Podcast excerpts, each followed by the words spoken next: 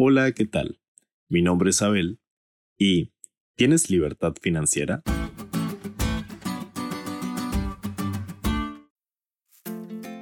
Australia, Suiza, Canadá y Dinamarca encabezan los rankings globales de los países con más libertad financiera.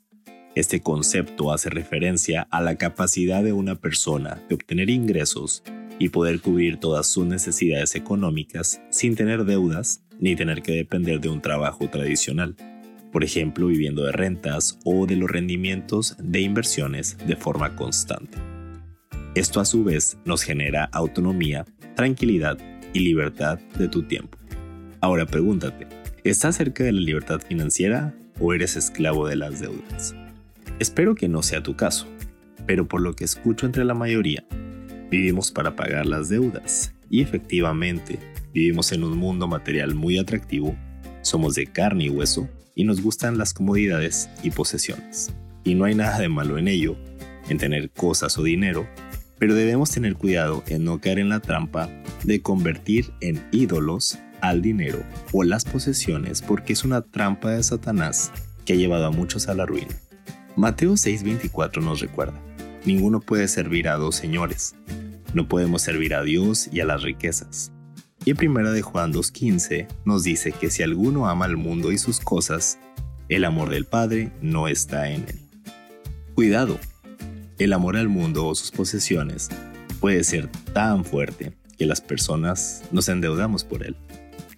Dios quiere ver a sus hijos libres de deudas y nos ha dado consejos muy sabios en su palabra que te voy a compartir.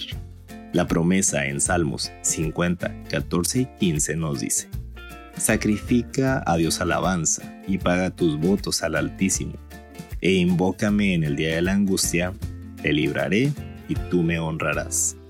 El libro Testimonios para la Iglesia, tomo 2, página 588, nos aconseja, Dios nos ha prestado un capital para invertir, no es nuestra propiedad.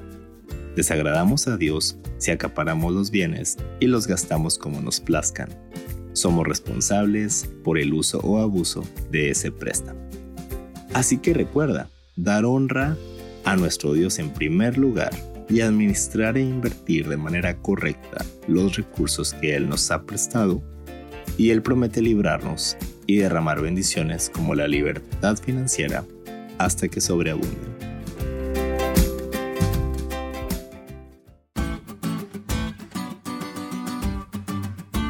¿Te diste cuenta lo cool que estuvo la lección? No te olvides de estudiarla y compartir este podcast con todos tus amigos. Es todo por hoy pero mañana tendremos otra oportunidad de estudiar juntos.